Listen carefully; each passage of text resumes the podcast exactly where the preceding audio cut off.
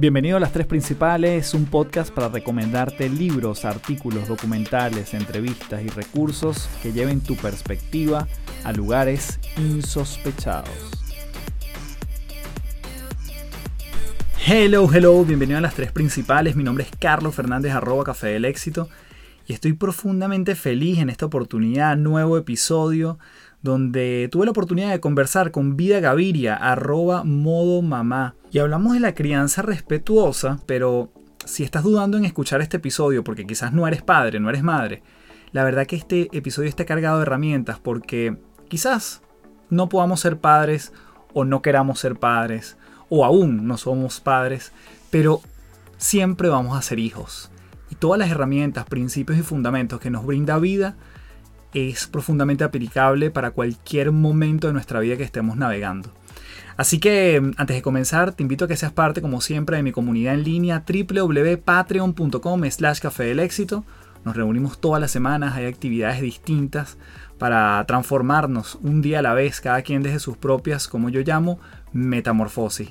Asimismo, invitarte, porque esto comienza el próximo lunes 17, al retiro virtual de 5 días Lógralo sin agobio. Un retiro donde vamos a estar eh, Claudia Donoso, Luis Maturén y mi persona acompañándote para sostener ese bienestar en el tiempo, para hablar de productividad efectiva en aquellas cosas que quieras alcanzar y sobre todo para vivir ese proceso con muchísima liviandad. Así que esto comienza el 17 de mayo, tienes hasta este domingo 16 para inscribirte y la verdad que es una oportunidad única porque pocas veces podemos coincidir Claudia, Luis y yo por agendas en un solo evento. Así que te esperamos por allí. Lógralo sin agobio. Comenzamos este próximo lunes 17 de mayo. Así que sin más, comenzamos con este episodio de las tres principales acompañados de Vida Gaviria, arroba modo mamá.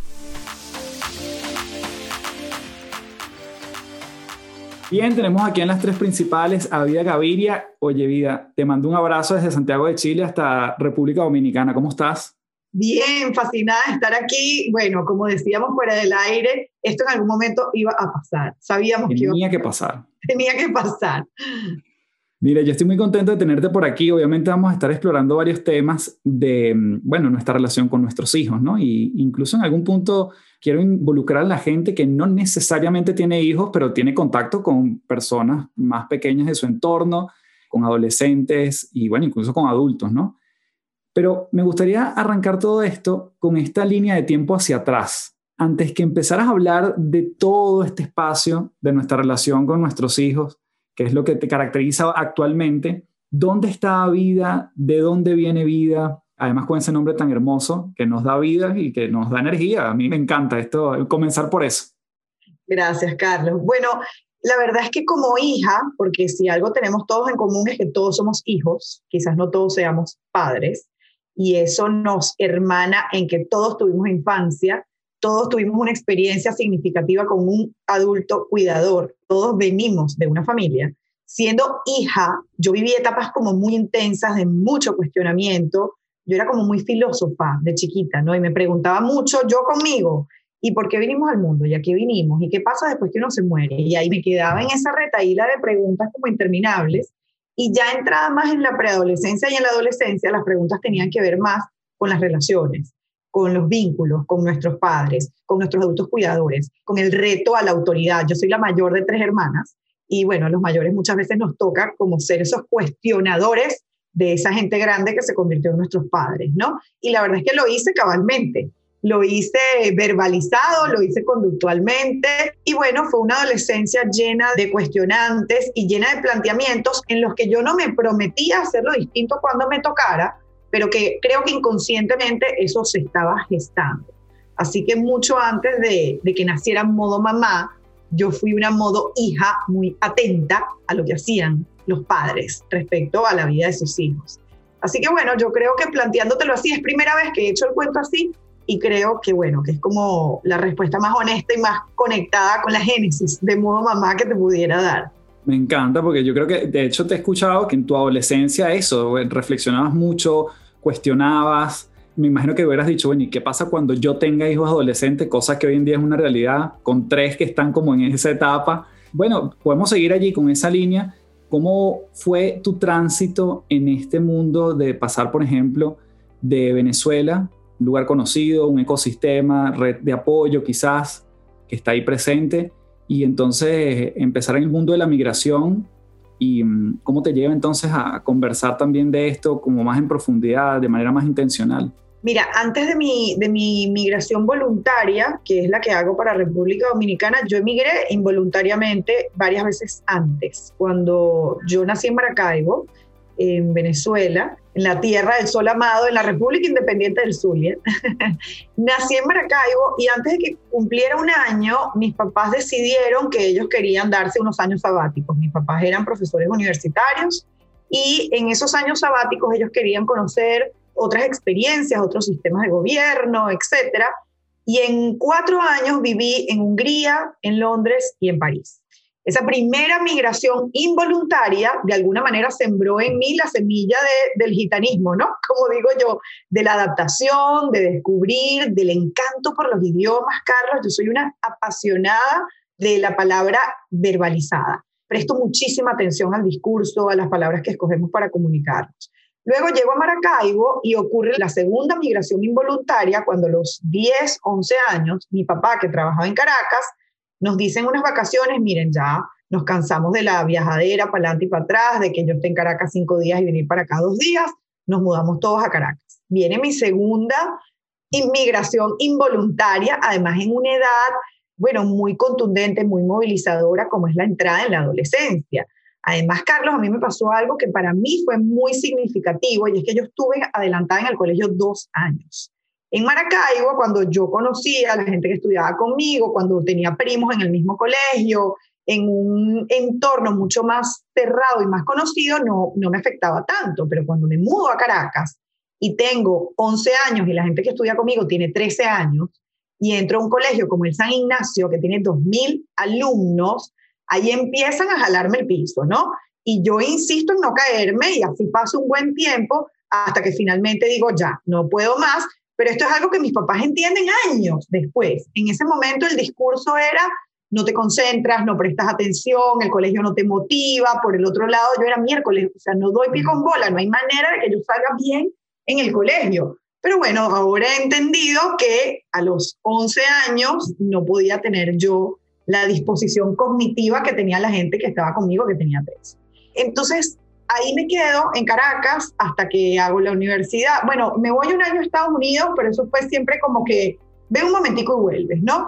Regreso, hago la universidad en Caracas, estudio idiomas como primera carrera y ya después me caso en Caracas, hago de Caracas mi lugar, pero siempre sintiendo que tenía como un pie en Maracaibo. Pero cuando iba a Maracaibo era como, ¿y esta caraqueña?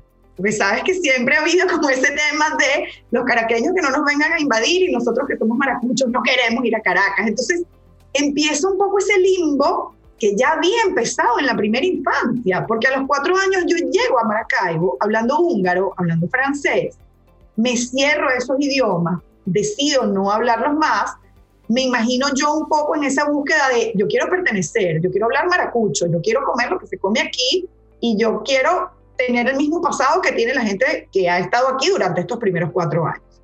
Cuando llego a Caracas me pasa un poco esto en otra edad, con otros ingredientes, y ya luego en la adultez, que ya Caracas es mi lugar, pues me caso con un caraqueño y después de años de casados, entonces emigramos a República Dominicana y esta migración me movió mucho porque al ser voluntaria me tomó mucho tiempo tomar la decisión. De hecho, de mis tres hermanas, yo fui la última que se fue, me lo planteé, me lo cuestioné, lo dudé, y si sí, y si no, y si todavía podemos aguantar un poquito más aquí. Entonces, dilaté muchísimo la decisión porque yo decía, después de haberme casado, que era una decisión bastante esperada, esta de irme es como quizás la primera decisión contracorriente que yo voy a tomar, ¿no? Porque además en el momento en que yo emigro, todavía el discurso familiar es quienes se van están dejando atrás su lugar de origen y eso no se le hace a tu tierra natal. Entonces, en ese conflicto me voy yo y con ese conflicto llego y paso un año sintiendo yo no he debido irme, todavía no era el momento, y cómo llego aquí, y por qué aquí, y qué necesidades voy a atender yo aquí, para qué soy buena yo aquí. Y al cabo de un año, Carlos, me digo, vida, la realidad es que tú hoy vas a poner la cabeza en una almohada que está en Santo Domingo, la semana que viene también, probablemente el resto del año también. ¿Qué vamos a hacer? ¿Cómo vamos a hacer nosotros de esta experiencia lo más agradable posible? Incluso que si el día de mañana vuelves a emigrar, porque sabes que como emigrantes ahora siempre estamos pendientes de que el pasaporte esté vigente y tenemos las maletas siempre ubicadas en la casa. Y al final fue como, ¿qué me pudiera yo llevar si me tocara emigrar otra vez? Y así fue como decidí hacer las paces con esta migración voluntaria y dedicarme a estudiar, dedicarme a sembrar, dedicarme a, bueno, a cosechar también mucho de esa siembra que ya yo había empezado en Venezuela. Así que bueno, ese es un poco el recorrido migratorio que empezó mucho antes de mi mudanza a Santo Domingo. Claro, y me parece muy significativo todo el tema de tu pasión por los idiomas, porque ya entrando quizás en el tema de la crianza, yo siento que a veces uno puede estar hablando alemán y los niños hablan francés. Y a pesar de que, claro, todo esto es metafórico, y uno literalmente, ¿en qué idioma lo tengo que decir? Esta es una frase que uno usa, porque los códigos a veces tú dices, es que definitivamente no nos estamos entendiendo. ¿Cómo le empezamos a dar vida a este tema y cómo le colocamos como etiqueta o cómo te gusta a ti trabajarlo? ¿De dónde viene y por qué te centraste allí en ese trabajo tan bonito que es el tema de la crianza? Mira, yo era siempre muy Susanita. No sé si te acuerdas de ese personaje de Mafalda que soñaba con los hijitos que iba a tener, ¿no? Entonces, bueno, para mí una manera o la manera de realizarme personalmente era a través de la maternidad. Y para muchas personas es la maternidad o otra cosa que ni siquiera incluye, ni siquiera pasa por la maternidad o la maternidad es algo que tiene menos volumen. Pero para mí este tema siempre era como central en algún momento yo decido hacer el curso de locución en la Universidad Central, que es un curso súper exigente, la preparación para ser locutor comercial, bueno, son meses de trabajo, tienes que preparar un piloto de un posible programa de radio. Y en ese piloto hacemos, mi compañero y yo, un piloto de un programa en el que vamos a hablar de gastronomía, lugares escondidos en Caracas, un poco como un magazine, ¿no? Algo que ya existía. Pero bueno, nosotros teníamos la intención de darles nuestro toque. Grabando el piloto, las personas que me están ayudando, que yo después las nombré las hadas madrinas de modo mamá, les digo así como en una esquinita, como bajito, como se lo quiero decir para sentir que lo dije, pero que eso pase rápido y que nadie se acuerde. Mira, yo tengo ganas como de hablar de maternidad. No sé, hay mucha gente hablando de esto, pero mucha gente en inglés, yo siento que hay poco en español. ¿Será? No, no, no, mejor quedémonos con el magazine y hablamos de, de los lugares secretos de Caracas. Me dicen, hazlo, porque vida no está hablando de maternidad. ¿Y qué voy a hablar yo? Y empiezo yo con el síndrome del impostor, ¿no? Pero yo que apenas tengo un hijo todavía, que espérate, que ya va, que todavía me falta, que quiero estudiar, que quiero hacer esto, que quiero... Dale, porque vida con un hijo no está hablando de maternidad. Bueno, mentira, un hijo no. Yo creo que en ese momento ya tenía a los tres niños muy pequeños, pero sentía que me faltaba mucha experiencia.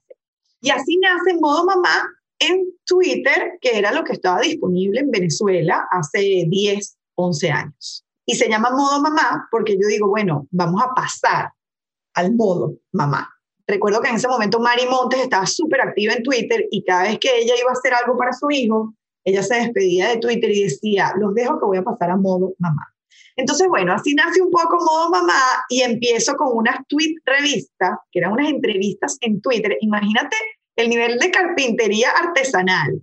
Si yo te entrevistaba a ti, yo te hacía la pregunta, tú respondías, yo retuiteaba la respuesta y después ese chorizo de tweets, yo los transcribía y los subía en el blog. Y así nació, así nació Modo Mamá y así empieza entonces la conversación alrededor de este tema desde lo único diferenciador que yo puedo aportar, que es mi mirada, es mi voz y es mi experiencia.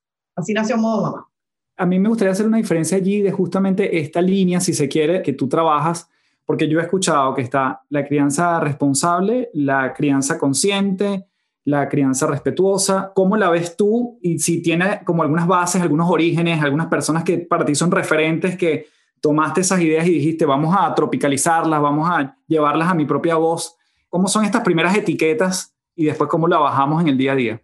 Mira, la verdad es que yo llego a la crianza con mucha información que venía dada por los libros que yo había leído en ese momento, por lo que decía el pediatra, por lo que decía mi mamá, etcétera. Mi mamá siempre fue muy buscadora, muy vanguardista, se especializó en unos entrenamientos para padres que ella luego facilitaba. Entonces, yo venía muy de la, de la onda o de la creencia, hay que formarse para ejecutar, ¿no? Y lo sigo creyendo. La verdad es que yo creo que en algún momento existirá la universidad para padres o existirá como carrera.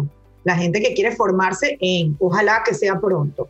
Eh, en ese momento, cuando yo tengo a mi primer hijo, que ahora tiene casi 19, yo venía con esta información de los hijos tienen que adaptarse a la vida de los adultos, los hijos hay que suministrarles un plan de sueño para que cada uno tenga la vida más parecida a la vida pre-hijos que tú podías tener, pero cuando llego a la realidad, ese piojo de 50 centímetros me dice, no, no, no, no es por ahí. O sea, tú no me vas a entrenar a mí para que yo duerma, tú no me vas a dejar llorando a mí, yo te necesito cerca. Y ahí empiezo como a preguntarme, ya va, todo lo que yo creía hasta ahora se me está cayendo. ¿Qué hago? ¿Lo sostengo o busco otra alternativa?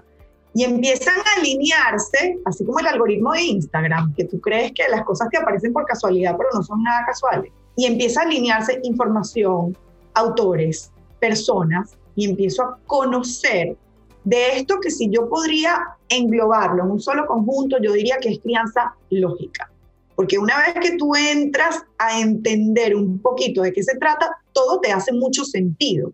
Pero esta crianza lógica, que se puede nombrar como crianza consciente, respetuosa, con apego, eh, crianza humanizada, porque a veces pareciera que se ha deshumanizado la crianza de seres humanos. Responde al final a sintonizar con las necesidades de tus cachorros. Y si hay un marco teórico que sustente esto, es la teoría del apego. Una teoría que se desarrolló a finales de los años 50, que tiene toda la rigurosidad de una teoría y que con el paso del tiempo solo se actualiza y se vuelve a validar. Entonces, la teoría del apego lo que nos dice resumidísimamente, Carlos, es todos vivimos una experiencia de apego con un otro significativo.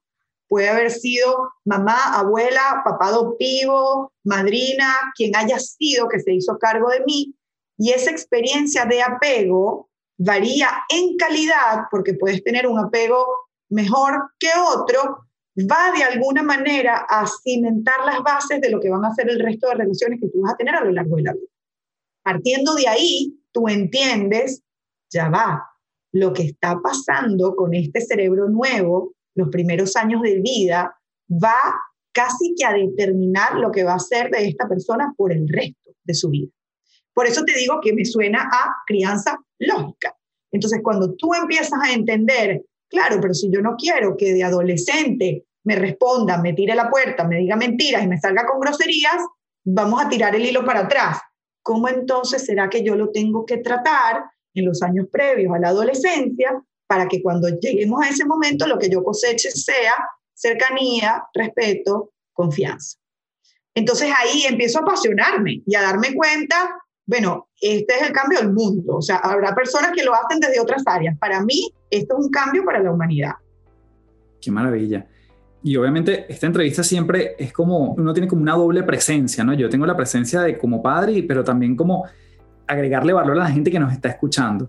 En esta crianza lógica, ¿qué te has encontrado tú como, yo sé que además creo que coincidimos en que no nos gustan demasiado los tips, ni el paso uno, paso dos, ni la receta, pero como principios o fundamentos que uno pudiese como empezar a, a vernos nosotros como padres, porque creo que hay como una creencia popular que es como, bueno, el hijo hay que irlo moldeando, hay que irlo como arreglando en el camino, ¿no? Hay como que irlo encarrilando.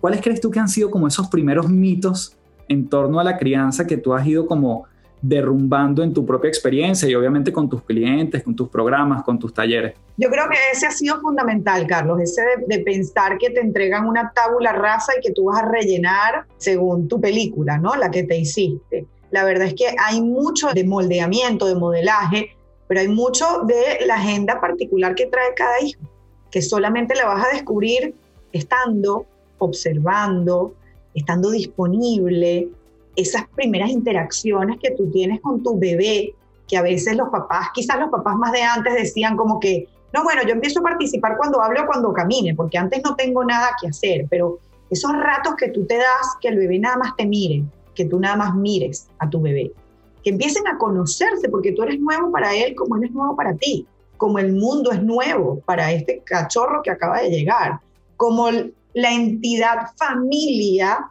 con este nuevo elemento que se ha adjuntado últimamente, también es nueva en este mundo.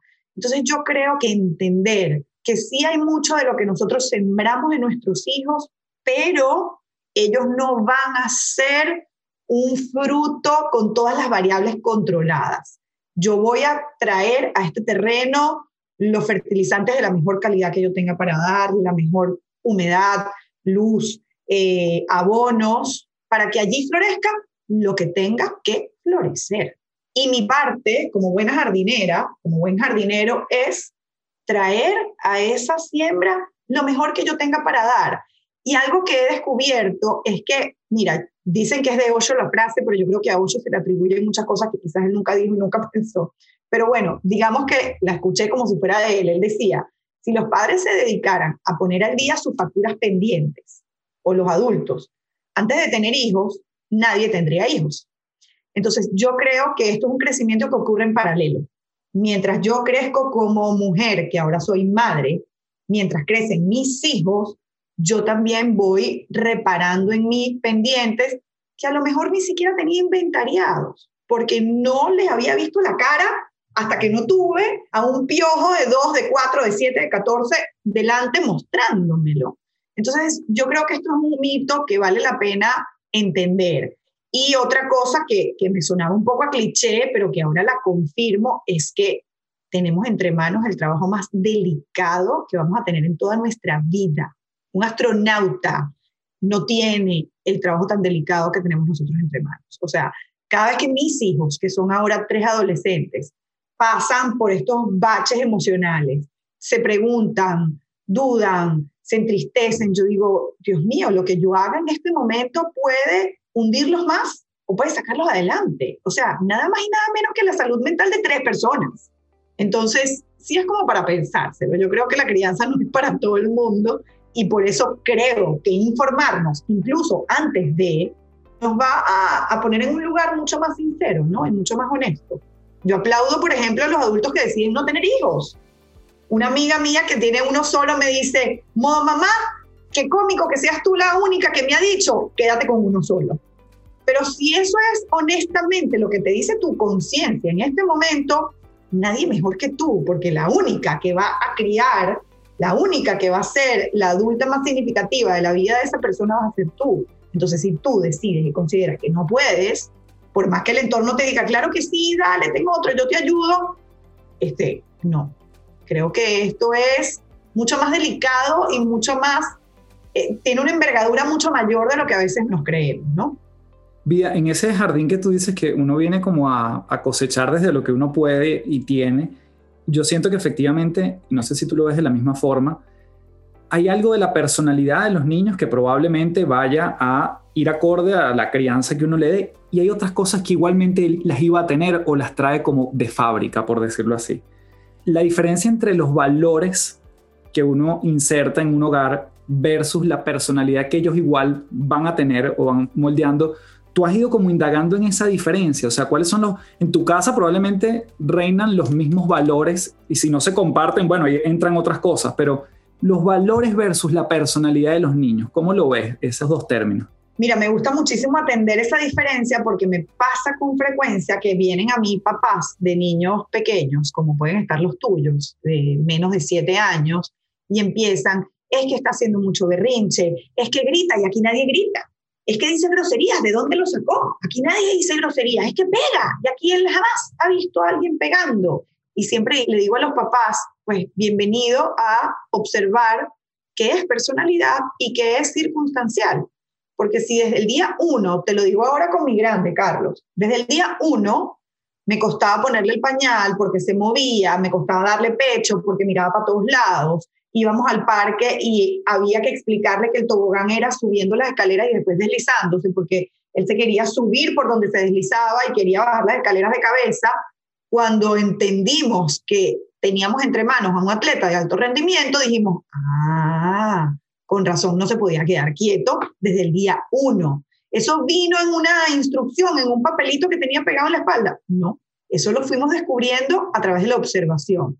Si yo hubiera querido sembrar allí mi película, que creo que es uno de los retos más grandes, es casar tu película con la realidad y a veces desechar la película, si somos suficientemente maduros y respetuosos, y entender, es que mira, tú pensabas que el tipo iba a ser a lo mejor artista y resulta que lo que tienes delante es un atleta, un futbolista. Pero si yo hubiera insistido en imponer mi película, a lo mejor apago su esencia, a lo mejor logro que me complazca, a lo mejor lo doblego, a lo mejor soy muy feliz porque termino teniendo este hijo que calza perfectamente con lo que estaba escrito en el guion de mi película. Pero ¿y qué pasa con el alma de ese ser?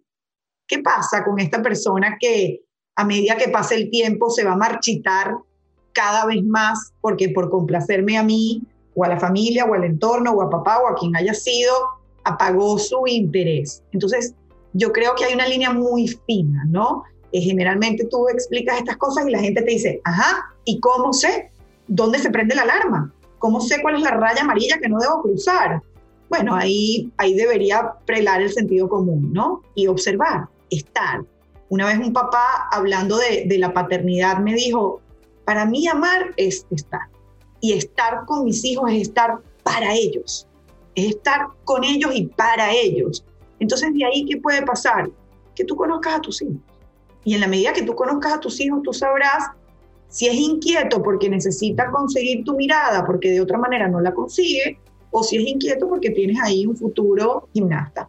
Wow, eso es bellísimo. De hecho, me recuerda un libro de mm, Sir Ken Robinson, que él, él habla justamente de estos casos de los niños que el tipo subía y bajaba por las escaleras de paradas de mano, las tías le decían, mira, hazme el show y la mamá, bueno, no le queda más que apoyarlo, lo mete en un gimnasio y después este tipo se convierte en un medallista olímpico que se llama Barry Conner. Y justamente yo creo que ahí está el trabajo más profundo de nosotros como padres, de decir, bueno, le dejo que salte en los sofás de la sala, porque no sé si potencialmente sea un atleta de alto desempeño y él necesita eso, o evito que la casa se me vuelva un desastre y entonces empiezo a colocar los famosos límites, ¿no? Pero al final yo siento que es como una danza que a veces entregas, a veces lo restringes un poco más, porque claro, uno también a veces, y te lo confieso, tú sabes lo que es la paciencia. A mí me encantaría hablar de este punto de la paciencia, que yo no sé si funciona como un frasquito que uno se le va acabando en el día, si uno tiene potencialidad de llenarlo en el día con actividades para uno, pero claramente eso está en el ambiente.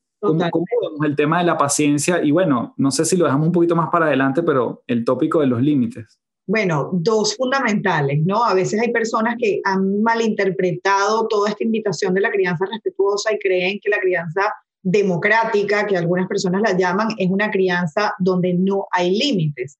Y nada más lejos de la verdad, porque, a ver, cuando tú entiendes que el límite es una protección, yo te preguntaría, ¿tú quieres proteger ¿Quieres sobreproteger o quieres desproteger?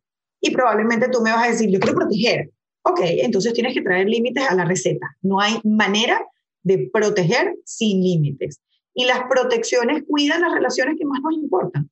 Una relación que tú no cuidas es una relación que se enfría, que se distancia y que se queda ahí y que a lo mejor no era la relación que tú más querías preservar, pero ojalá que eso no te pase con tus hijos. La paciencia a ver, yo no sé si, y tú me lo dirás como papá, pero yo creo que en las mujeres, las latinas, se cree mucho que la buena madre es la madre abnegada porque tenemos el chip introyectado de que el buen amor es el amor sacrificado. Entonces la madre que se sacrifica es la madre que nunca se cansa, que siempre está disponible. Fíjate que uso incluso adjetivos de absoluto, no, nunca, siempre. La crianza le parece maravillosa, todo lo que tiene que ver con los hijos implica escarcha y fuegos artificiales y una sonrisa. Y resulta que, decía un analista, Donald Winnicott, no necesitamos una madre perfecta, que yo creo que es un adjetivo que muchísimo daño le ha hecho a la, a la maternidad y a la paternidad. Necesitamos una mamá suficientemente buena. ¿Y qué es una mamá suficientemente buena? La que también es suficientemente mala y la que a veces dice, niñitos, hoy no quiero jugar, estoy cansada, vamos a jugar a que ustedes me hacen masaje, porque estoy de verdad muerta, y se echa en el sofá y el juego es tápenme, que no se me vea nada, mientras ella está echada en el sofá. O que a lo mejor dice, no quiero hablar con nadie, hoy se van a quedar con la tía porque yo me voy un rato con mis amigas porque tuve un día perro. Y eso es parte de la maternidad suficientemente buena. Entonces la paciencia sí es como un poco como, como la batería del celular. Yo digo que es un recurso natural renovable, afortunadamente, pero para renovarlo, igual que la batería del celular, tú tienes que conectarte a algún cargador de algún tipo. ¿Cuál es el cargador? Bueno, no hay uno universal. Carlos tiene que conocerse para saber qué lo recarga. Yo me tengo que conocer para saber qué me recarga y qué me descarga, porque a lo mejor tú me dices a mí, no, a mí me recarga rodar en bicicleta 5 kilómetros a las 4 de la mañana. Y yo te diré, buenísimo. Tú me pones a mí a hacer eso y yo voy a quedar una semana completamente en cama. O sea, voy a quedar horizontal e inservible. Entonces eso a mí no me recarga porque la manera de recargar la paciencia no es única, no es una talla única que le sirve a todos. Por eso, cultivar la paciencia pasa por algo a lo que no le dedicamos suficiente tiempo en esta vida moderna, que es el autoconocimiento. Cuando yo me conozco, que creo que es algo que se da maravillosamente luego que atravesamos el portal de la paternidad y la maternidad, yo puedo entonces empezar a cuidarme más. Yo puedo empezar a establecer límites para proteger mi paciencia. Y de esto hablo constantemente. Tenemos cursos, tenemos webinars, tenemos formaciones, porque parece que se nos acaba. Y a mí me gusta, como te decía al principio, que soy muy observadora de las palabras, a veces como desarmarlas y rearmarlas a nuestra conveniencia. Si tú reescribes paciencia y la separas en paz, ciencia, ¿qué te queda? La ciencia de la paz. Y a veces uno dice, vida, ¿de qué paz me puedes estar hablando? Estamos en pandemia. Tengo tres adolescentes metidos en la casa peleándose porque la conexión de internet se les cae. Y mientras tanto yo tengo que grabar un podcast y mi esposo está en teletrabajo. ¿De qué paciencia me estás hablando tú? Bueno, en medio de esta realidad, que es la que tenemos ahora, porque si me quedo anhelando que cambie o me quedo añorando cómo fue, estoy perdiendo mi tiempo y estoy tomando decisiones muy baratas. Entonces, si en medio de esta realidad mi decisión es que el día de hoy seguimos en pandemia, sigo con los hijos estudiando desde la casa, sigo trabajando desde la casa, mi esposo sigue entrando y saliendo de la casa, ¿cómo voy a recargar yo esa reserva que me va a permitir a mí entonces no explotar contra las relaciones que supuestamente más quiero cuidar? Porque aquí entra Carlos, también creo que el abuso inconsciente del amor incondicional como yo voy a seguir siendo la mamá más bella del mundo y como yo voy a seguir siendo el papá más chévere del mundo, sin darme cuenta, me doy unos permisos y unas licencias que en otras relaciones no me doy. Entonces le grito a mis hijos, eh, descargo contra ellos y bueno, sí, después debería, ojalá que suceda, pedirles perdón, etcétera, pero esta no puede ser la dinámica.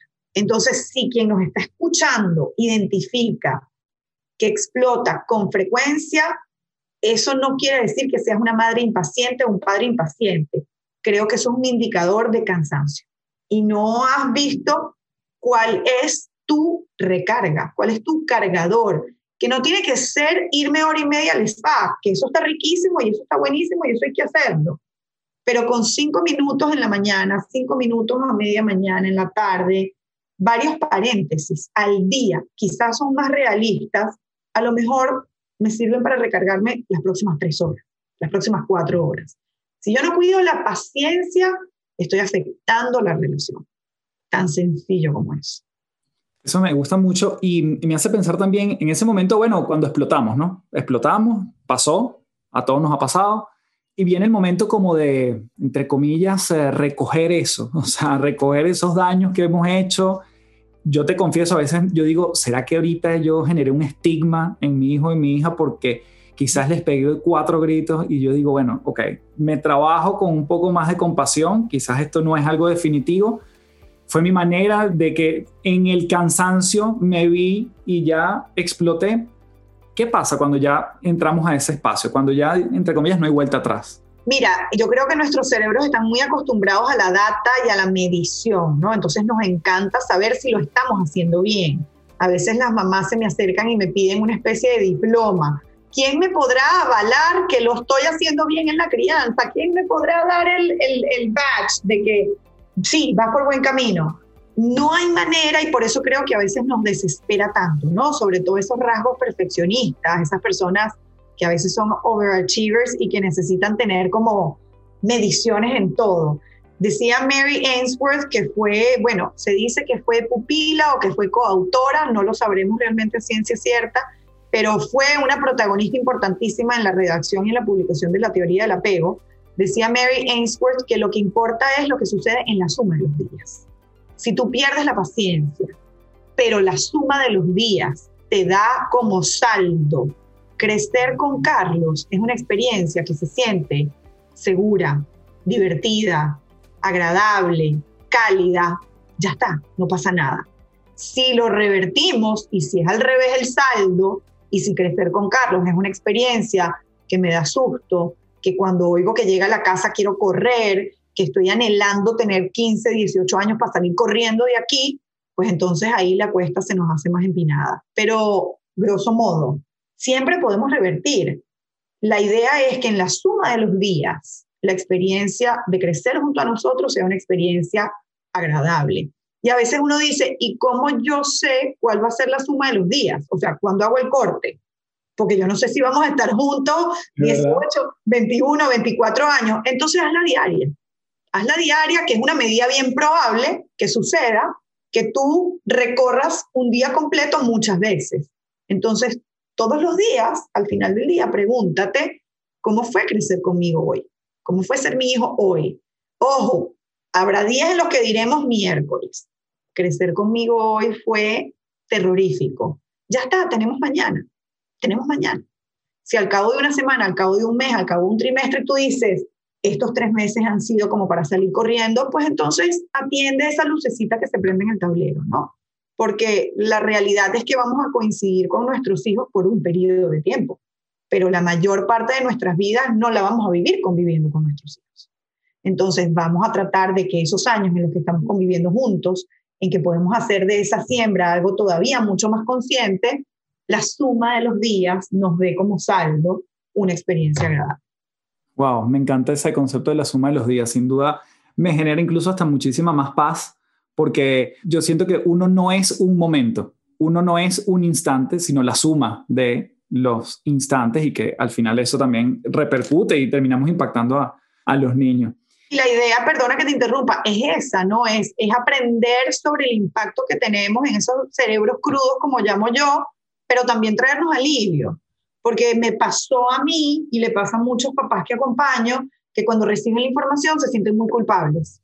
Porque entonces dicen, yo no di pecho, yo lo dejé llorar para que durmiera, yo lo puse en la cuna desde el primer día, lo separaron de mí en la clínica, ok, ya está.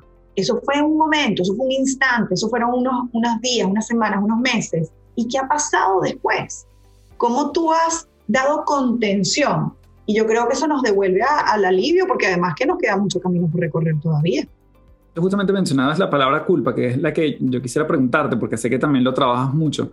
Y es justamente desde el momento en que, mira, no lo pude amamantar como quería, no pude, aunque bueno, hubiese sido bellísima la experiencia amamantarlo, mira, no, a las dos semanas ya estaba tomando fórmula, hasta dejarlo en la cuna llorando, hasta dejarlo en el colegio el primer día, hasta, no sé, me imagino que no me ha pasado, pero dejarlo en la universidad o diferentes hitos, o dejarlo con los abuelos para yo irme al cine con mi esposa, y entonces salta la culpa, pero ya va, entonces estoy buscando mi cargador, pero entonces mientras estoy cargando me estoy siendo egoísta conmigo y entonces salta la culpa. Entonces se, entremezclan todos los conceptos que hemos hablado, Vida. Cuéntanos ahí cómo desenlazamos esto. Bueno, fíjate que al final todo va a estar entremezclado, ¿no? Porque al final somos seres biopsicosociales. Entonces, bueno, tenemos demandas biológicas y tenemos información cultural y tenemos anhelos cognitivos que queremos complacer las tres áreas y vamos haciendo nuestro balance como mejor salga, ¿no? A ver, una opinión impopular de la culpa. Y es que no podemos vivir sin culpa, no podemos erradicarla completamente. Imagínate un ser humano que no sienta miedo, que no sienta asco, que no sienta vergüenza, que no sienta culpa. Es una persona completamente disociada, desconectada de, de incluso el impacto que tiene en otros, ¿no? Una vez una mamá me decía, y ese ejemplo fue muy gráfico, voy a volver a trabajar, tengo, no sé, ella tenía, vivía en Europa, además tenía un posparto y una licencia larguísima, completamente envidiable, divina, pero ya ella empezaba a anhelar volver al trabajo, volver a conversaciones adultas, ya su bebé tenía una rutina, ya había un cuidador integrado en la rutina que ella le daba plena confianza. Estamos hablando de un bebé de más de un año. Y ella decía, va a llegar el día y yo nada más de pensar que me voy a ir a trabajar cuando el bebé va a seguir durmiendo en la cuna y que cuando se despierte no me va a ver, a mí me cruje algo por dentro. Yo le decía, es que eso es normal, eso es normal. Si no se moviera eso por dentro, ahí más bien se nos está prendiendo una lucecita de, vamos a ver qué está pasando con el vínculo, que no se está dando esa llamada biológica de que la madre tiene que estar cerca de su cría, sobre todo en estos primeros años. Ahora, yo no la puedo erradicar porque entonces me estaría desconectando de las necesidades de mi cachorro, pero ¿cómo yo vivo con eso? Bueno, yo puedo entonces en ese momento sentarme conmigo y decir, a ver, vida, tú anhelabas volver a trabajar, tú has estado durante un año, nueve meses, lo que sea, presente, disponible para tu bebé, has estado allí en los momentos más importantes, has tejido una red de apoyo que a ti te da confianza y a tu bebé también y la conoce y, y se siente cómodo y tranquilo y seguro allí. Vuelve entonces a trabajar, es la decisión que tú tomaste, que va a alimentar otra parte de tu ser que en este momento necesita ser nutrida y atendida.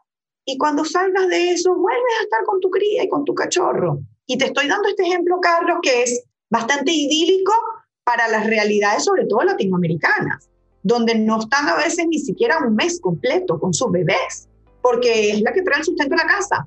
Porque en los hogares monoparentales encabezados por madres, a veces ella es madre, pero también el sustento de ella, de otros hijos, a veces es quien trae dinero para el resto de su familia.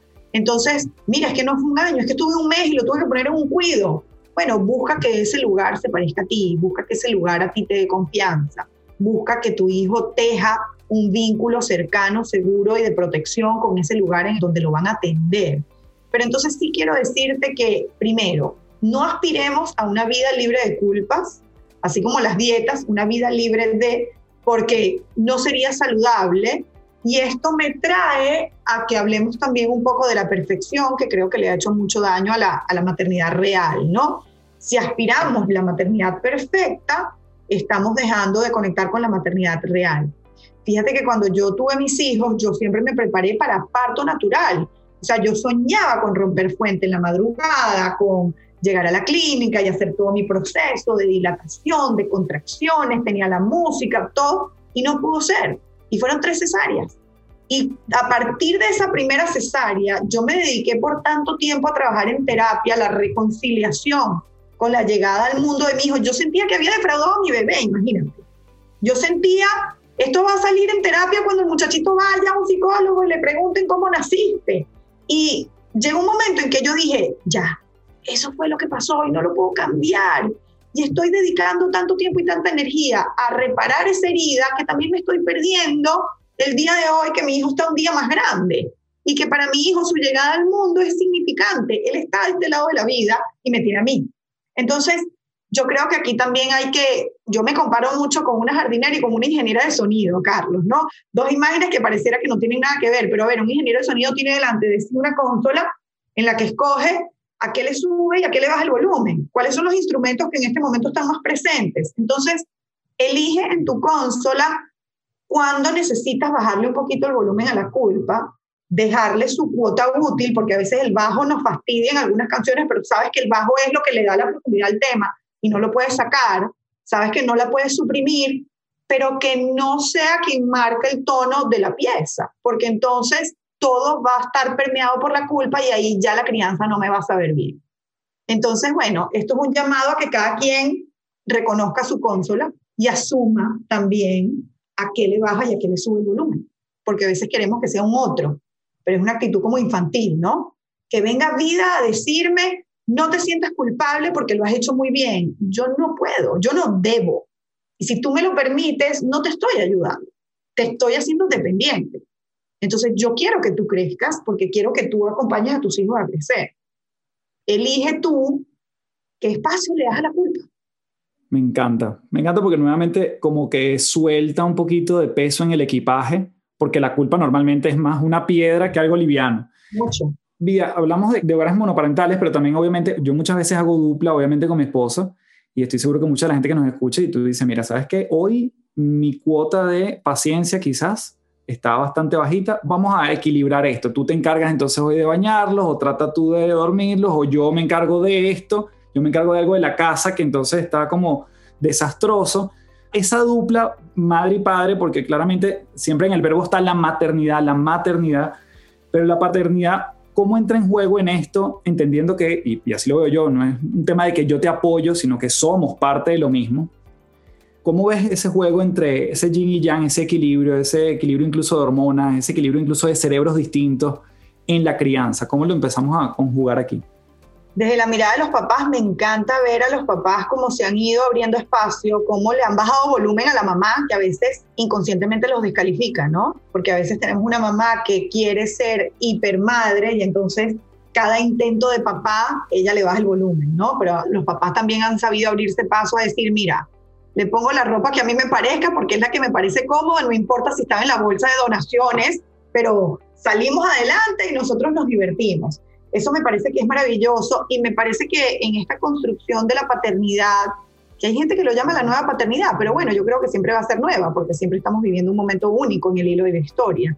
Yo creo que en esta construcción de la paternidad, los hombres han también sabido abrirse paso a disfrutar de la crianza, que es, yo creo que mi mayor invitación, o sea, este viaje es muy largo y este viaje requiere de mucha inversión, de energía, de darle seso a cosas que a lo mejor nos están pasando por primera vez, de dinero, por supuesto. Entonces, ya que es un viaje tan largo, vamos a disfrutarlo, vamos a disfrutarlo. Yo creo que los papás se lo están permitiendo, porque los papás estaban colocados en el rol del proveedor, el que salía a el que volvía y traía tal cosa.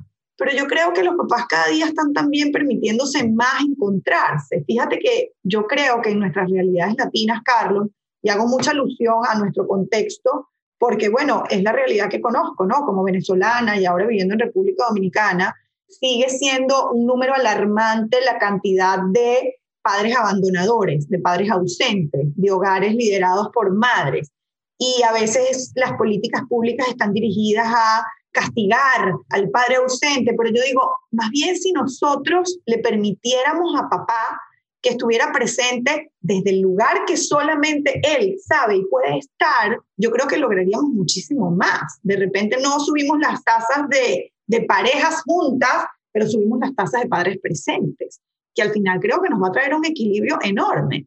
Y yo creo que aquí surge la pregunta inevitable de, ¿y qué pasa en los hogares donde hay dos mamás? ¿Y qué pasa en los hogares donde hay dos papás? La vida está compuesta por, por yin y yang, como tú decías. En hogares con dos mamás, habrá en la vida de sus hijos figuras masculinas significativas, que se llamarán abuelos, que se llamará padrino, que se llamará mejor amigo de mis mamás. En hogares con dos papás, habrá figuras femeninas significativas. Y ya está. Y así ese niño se construirá una mirada cargada de los dos polos que son necesarios para entender la integralidad de la que se trata la vida. Entonces, yo creo que los papás se la están gozando y los aplaudo. En estos días alguien me reclamaba, todo es para las mamás. ¿Y dónde están los modo papás? Y yo, no sé, por favor háganlo, abran la cuenta que se llame modo papá. Pero sí que lo hay, sí que lo hay. Y bueno, Ojalá que en algún momento hables con algún papá de estos activos que están construyendo. Bueno, tú lo eres, pero un papá que se dedique a... Sí, sí, 100%, que esté dedicado a compartir este tipo de mensajes de una manera bien, bien intencional. De hecho, para terminar este punto, ¿qué pasa con un papá que todavía se vea alejado de ese rol y es muy de delegarlo en la madre, por decirlo de una forma elegante, ¿no? Decir, mira, yo no me meto mejor allí, mejor yo, cuando ya ellos estén listos, bañaditos y listos, entonces yo me encargo de ellos. ¿Cómo podemos invitarlos a que sean parte de una dinámica un poco más activa? La figura de papá es insustituible, ni siquiera por la mejor mamá del mundo. A veces hay papás que dicen, es que mi pareja, mi, mi esposa lo cubre todo, ella es maravillosa, yo no hago falta, porque ella se encarga absolutamente todo y lo hace tan maravillosamente que los niños ni siquiera se dan cuenta que yo no estoy. Pero es que la mirada de papá, la voz de papá, la experiencia de papá, los besos de papá que son ásperos, que pullan a veces. Yo digo que los papás huelen a limón, porque todos los, perfumes de hombre tienen un poco de limón un poco de madera, ¿no? Y esa intervención de papá, que a veces no sabe cómo, pero no importa, acércate. Cuéntale a tus hijos lo que estaba pasando contigo cuando tenías edades parecidas y no se te ocurre una intervención como más, más maternal o más tierna. Pero nadie sustituye a un papá. O sea, papás, no crean que porque sus hijos tienen unas maravillosas madres, están cubiertos. Ese lugar solamente lo pueden llenar ustedes. Y ustedes no fueron solamente necesarios para poner la mitad de la carga genética, ustedes son necesarios para criar. Y ustedes van a impactar la vida de su hijo desde su presencia o desde su ausencia. Ojalá elijan entonces hacerlo desde la presencia y que sea una presencia nutridora, no tratando de parecerse a mamá, que creo que ha sido un lugar común en el que las mujeres incluso hemos caído, no tratando de hacer una paternidad parecida a lo que una mamá haría, desde su lugar. Conózcanse, nosotros tampoco lo sabemos, o sea, hay más literatura para mamás, hay más escuelas para madres, hay más mujeres, colegas compartiendo sobre maternidad, pero papás, permítanse descubrirse ahora como papás. Ustedes tampoco sabían cómo iban a hacer, ustedes podían intuir y de repente ustedes tienen clarísimo que quieren repetir de lo que sus papás o sus figuras masculinas significativas hicieron con ustedes, de repente no lo tienen claro, o de repente dicen, miércoles, estoy haciendo igualito con mi papá, justo lo que mi papá me hacía a mí, que tanto me chocaba y que yo me prometí que no iba a hacer con mis hijos, ¿cómo lo hago distinto? Y ustedes tienen sus códigos, ustedes también hablan de paternidad.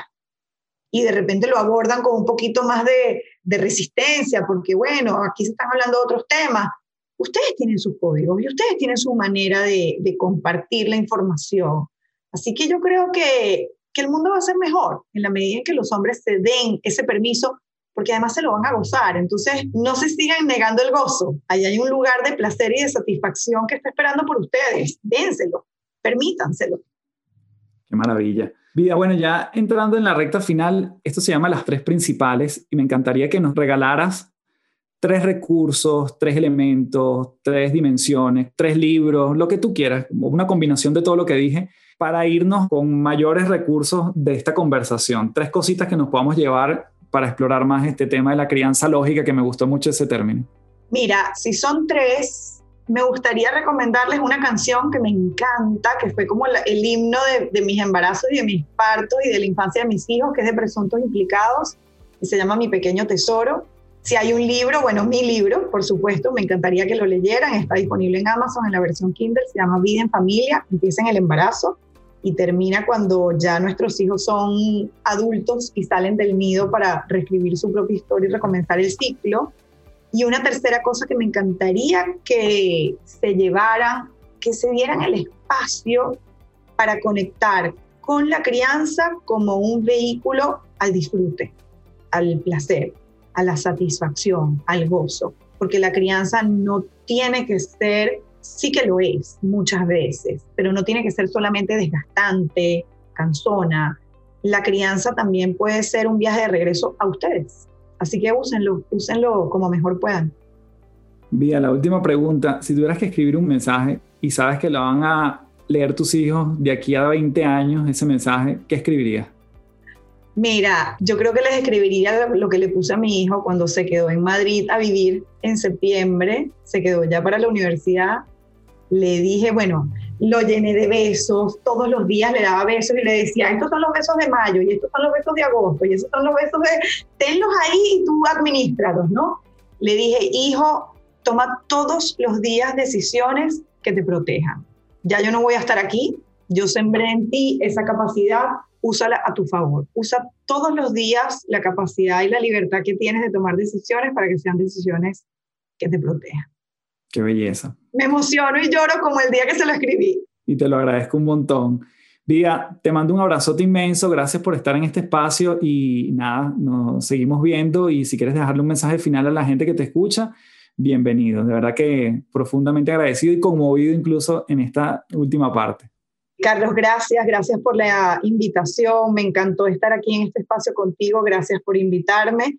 Y bueno, algún mensaje. Sigan conociéndose, sigan disfrutándose. Yo creo que si coincidimos alrededor de la crianza, tenemos entre manos una oportunidad maravillosa, que es esa, transitar la vida desde el disfrute. Y si ustedes no vivieron infancias o adolescencias disfrutables, tienen una nueva oportunidad para hacerlo así para sus hijos. Y que sus hijos el día de mañana a esa pregunta que les compartí, ¿cómo fue ser mi hijo hoy? Siempre respondan, no vale, yo vuelvo a escoger a esta gente para que sean mi papá y mi mamá millones de veces más porque fue lo mejor que me pudo pasar. Maravilloso. Un abrazote. Bien, gracias por quedarte hasta aquí en otro episodio de las tres principales. Como siempre te recuerdo y te invito a dos cosas. www.patreon.com slash café del éxito. Recibes contenido exclusivo de las tres principales. Recibes además encuentros semanales para trabajar tu desarrollo personal y lo más importante, juntarte con personas que están en la misma frecuencia tuya. Asimismo te recuerdo, este lunes 17 de mayo comenzamos el retiro virtual de 5 días, lógralo sin agobio un encuentro donde vamos a estar hablando de neuroproductividad, de bienestar, de liviandad, de hábitos, justamente acompañados de Luis Maturén, que si no has sabido de él, está en el episodio 23 de este podcast imperdible, y de Claudia Donoso, que si no has sabido de ella o no has escuchado el episodio de este podcast que grabé junto a ella, puedes irte al número 65 hablando de neuroabundancia. Así que te esperamos el 17 de mayo por allá, lógralo sin agobio. La descripción de Patreon, de este retiro y todo lo que estamos haciendo está justamente en las notas de este episodio del podcast. Nos vemos la semana que viene y como siempre me despido diciéndote, transfórmate en paz. Chao, chao.